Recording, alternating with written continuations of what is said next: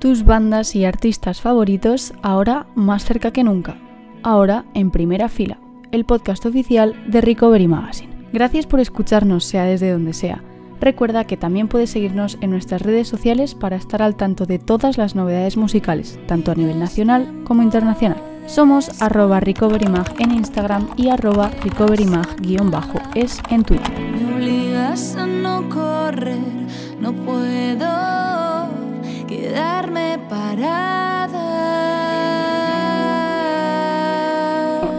como comentamos antes fuera de micro, inauguras la segunda temporada de Primera Fila, el podcast de Recovery. Y me gustaría empezar em, agradeciéndote que estés aquí con nosotros. No sé si es muy atrevido hacer el juego de palabras y en vez de darte las gracias, por darte las gracias, que realmente es un poco lo que vienes a, contar en esta charla. Así que bienvenida, ¿qué tal estás? Pues muchas gracias. O sea, más, más que atrevido es común, quizás. Pero bueno, yo ya sabía lo que me enfrentaba, viene en el pack. Venías preparada. Sí. ¿Cómo estás? Ah, pues, pues bien, bien. Ahora, ahora estoy bien. Estaba un poco revoltilla la comida, pero ahora estoy bien. Se Bueno. agradece preguntar cómo estás. Bueno, Jolín, sí, yo creo que es importante y más que nada pues para sentar un poco las bases en la entrevista, que tampoco va a ser aquí todo súper brusco, ¿no? Ya, en plan, hola, de dime tu fecha de nacimiento, Claro. de a qué hora naciste. justo, justo. Tú, joder, espérate. Primero te digo cómo me llamo, ¿no? Bueno, pues precisamente em, creo que esta pregunta es casi obligada. El proyecto que presentas y para el que estás aquí charlando con nosotros es eh, Gracias. Es un proyecto que, al igual que el de muchos, empezó siendo un proyecto DIY, do it yourself. Al principio tienes tú una idea propia y luego te acabas juntando con, con un equipo. Así que para la gente que no te conozca, ¿cómo y a raíz de qué surge Gracias? Pues precisamente eso, o sea, surge de, de yo tener pues canciones de más que no puedo meter en el resto de grupos, pues porque igual son otro rollo diferente o porque en realidad en Niña Polaca, por ejemplo, que es otro grupo en el que estoy, componen más eh, el cantante y en Ginebra pues intentamos componer todas, entonces para dar también hueco a esas canciones mías que se quedaban escondidas y luego se me olvidaban, ¿sabes? Entonces es como pues para guardarlas todas en, en Spotify o en cualquier mm, plataforma digital y tenerlas ordenaditas. Si luego crece y llega un punto en el que empieza a hacer conciertos y esto mm, acaba siendo algo bastante profesional, pues para adelante con la vida, pero de momento no es la pretensión. Qué guay. Luego te, te preguntaré también por los conciertos y por em, esa tripolaridad de Niña Polaca, Ginebras y, y Gracias. Duro, duro. Realmente, si de hecho, si estás aquí es porque estrenas eh, nuevo single, que realmente salió hace Sí. un poquito, pero bueno, tiempo de descuento. Bueno, Eh, se, puede, se puede estrenar durante cuatro meses seguidos, no Perfecto. pasa nada. Yo hago promo toda la vida. Entonces, perfecto. Realmente teniendo en cuenta que estamos, bueno, tú lo sabes mejor que nadie que, que eres artista, teniendo en cuenta que estamos en una pandemia que pues todavía no ha acabado y que los conciertos están siendo bastante maltratados, que parece que no se levanta el aforo ni las restricciones, ¿cómo ha sido la acogida del single en este mundo tan online, que es lo que tenemos ahora? Pues precisamente me está ayudando porque este es un proyecto en el que no estoy dando conciertos, entonces es como todo va al online, entonces me va bien ahora Qué en guay. el proyecto. Pero, pero es guay porque creo que eh, en junio o así se tienen que sacar como lo, lo más divertido que tengas para bailarlo. Y en septiembre viene la bajona. El, el uy, me tengo que apuntar al gimnasio que he engordado mucho este verano. Uy, eh, tengo que mm, pagar un nuevo piso, la, la fianza, su madre, no sé. ¿Sabes? Y entonces es como pues más bajona y te apetece escuchar temas más lentitos y me atreví pues, a sacarlo ahora porque es lo más diferente que tengo y creo que la gente lo ha cogido bastante bien y estoy muy contenta, la verdad. Qué Tenía guay. miedo, ¿eh? ¿Sí? Tenía miedo. Claro, porque no es lo que he hecho en el resto de cosas que he visto que, que han funcionado guay. De hecho, pues no es el pelotazo igual que pego culo de cuscús, pero es que me da igual. Lo que quiero es como que la gente vea que puedo tener otros registros y, y eso yo creo que es importante.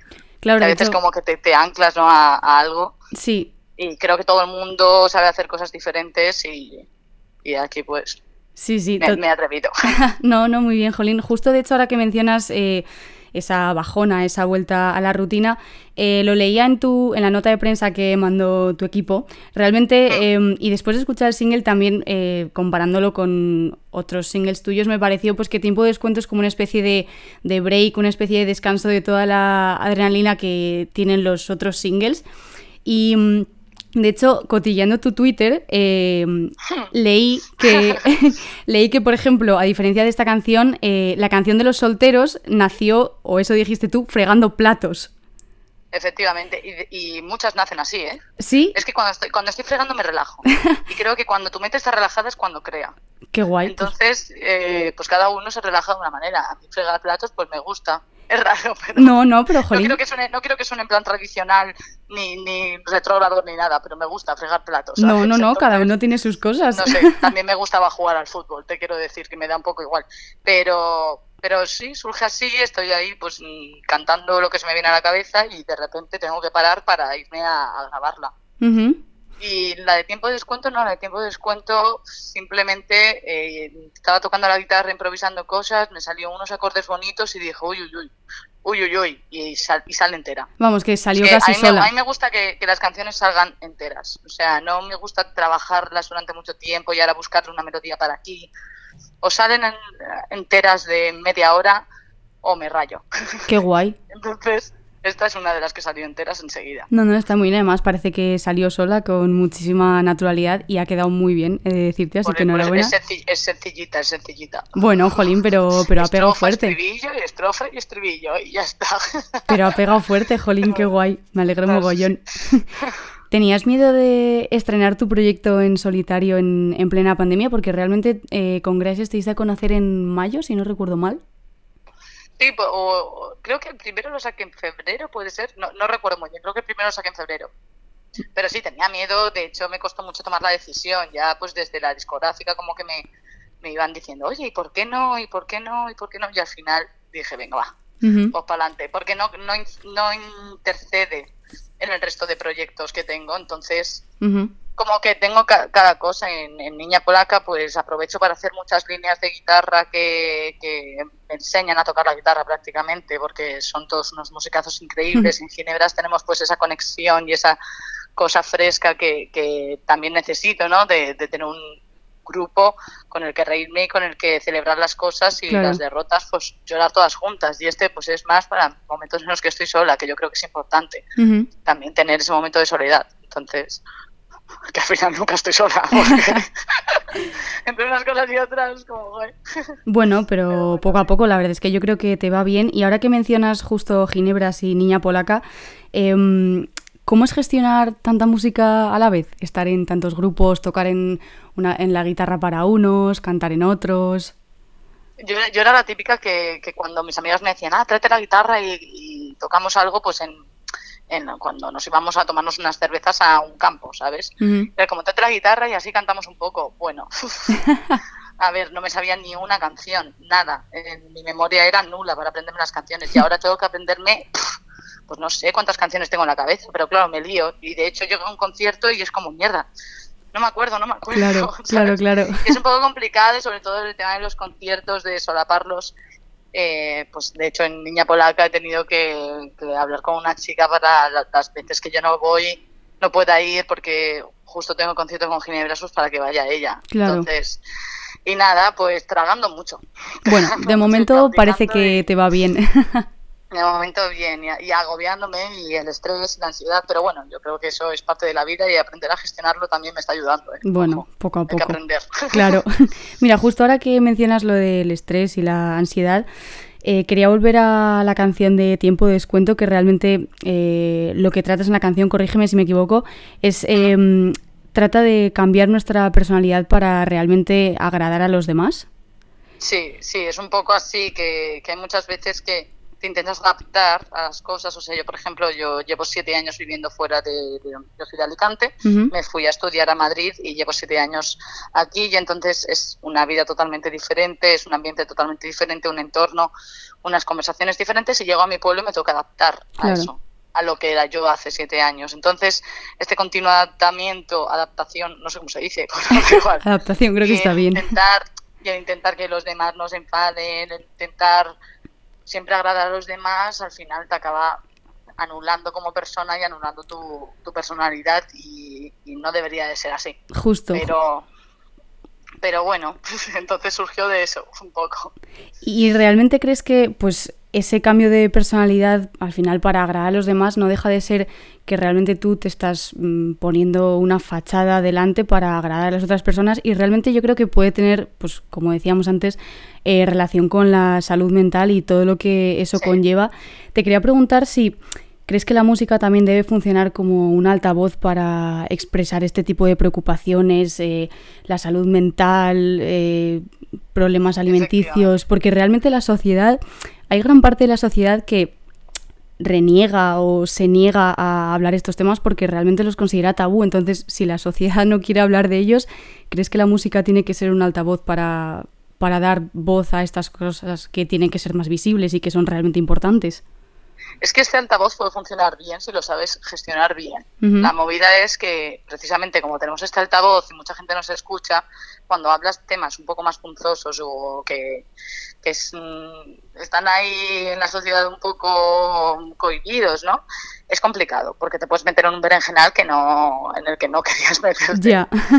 Pero, pero sí, yo creo que si soy sincera con lo que yo pienso, al final hay mucha gente que también lo pensará igual, aunque me equivoque. Y lo guay también es ver como esos debates que igual se pueden generar en Twitter o que se puede generar eh, cuando hablas de tus canciones con otras personas que te dicen, ah, pues a mí no me pasa o no deberías de haber dicho esto porque estás anulando a la mujer, no sé qué.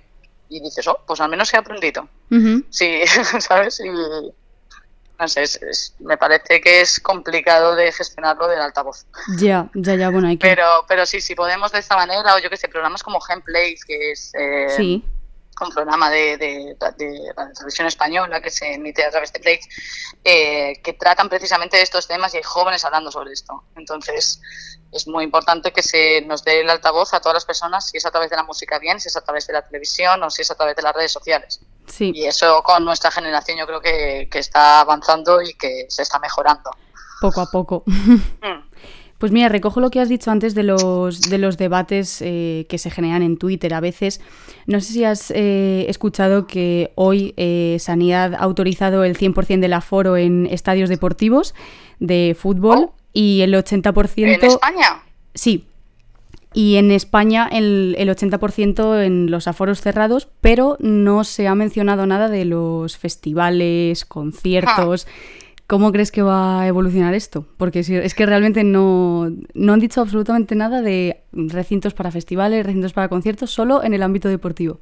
Es que y además es muy raro, es muy raro porque tú sales de fiesta hoy en día y, bueno, hoy en día, esta- estas últimas semanas, sales de fiesta y tú estás en una sala rodeada de mogollón de gente de pie, sin mascarilla, pegada, y dices, ¿y por qué luego en un concierto me obligan a estar sentado y con la mascarilla puesta?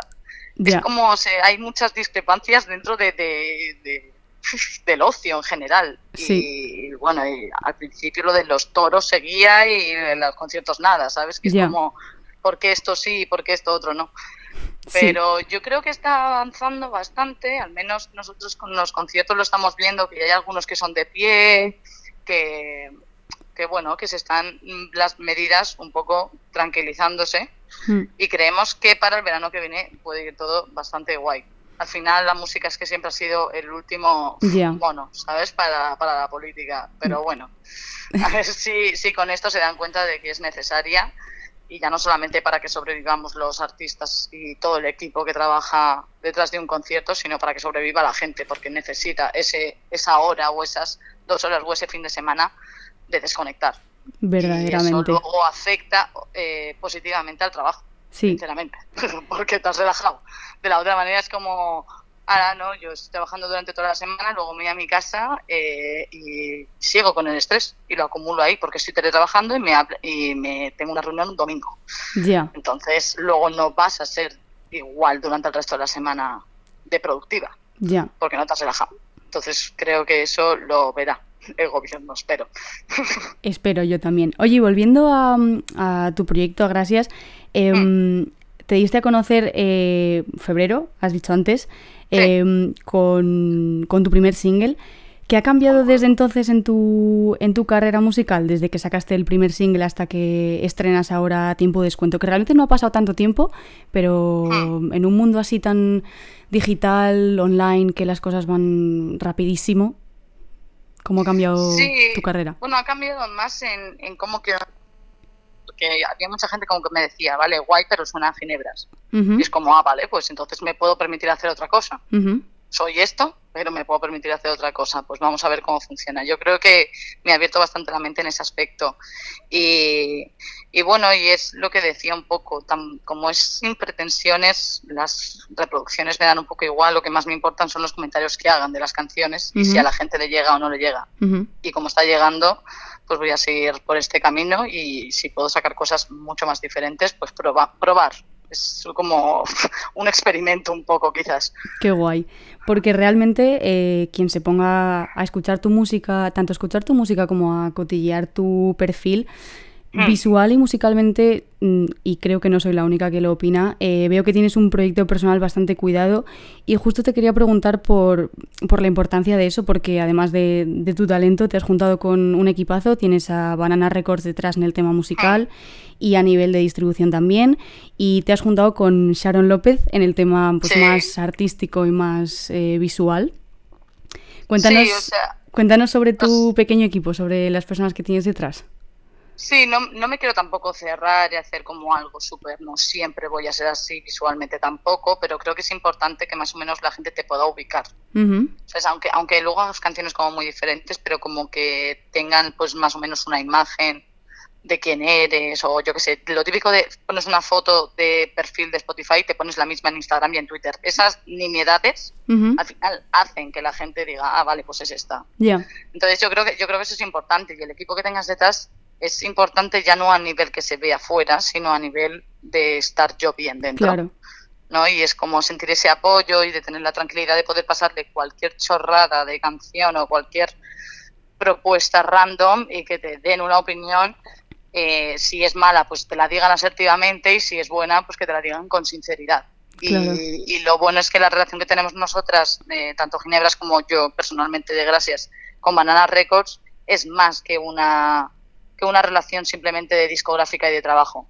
Y eso yo creo que ayuda bastante. También puede ser malo, ¿eh? Porque, porque igual ya empiezan a, hacer cosas subjetivas, o sea, a valorar de manera subjetiva, pero yo confío en ellos y, y, uy, en todo mi equipo y yo creo que, que con esto tiraré durante mucho tiempo. Y con Sharon López, que es una artista increíble y que si los tres primeros singles he contado con ella, supongo que seguiré contando con ella, pero para, para temas fotos y reportajes, pero, pero tampoco me quiero cerrar.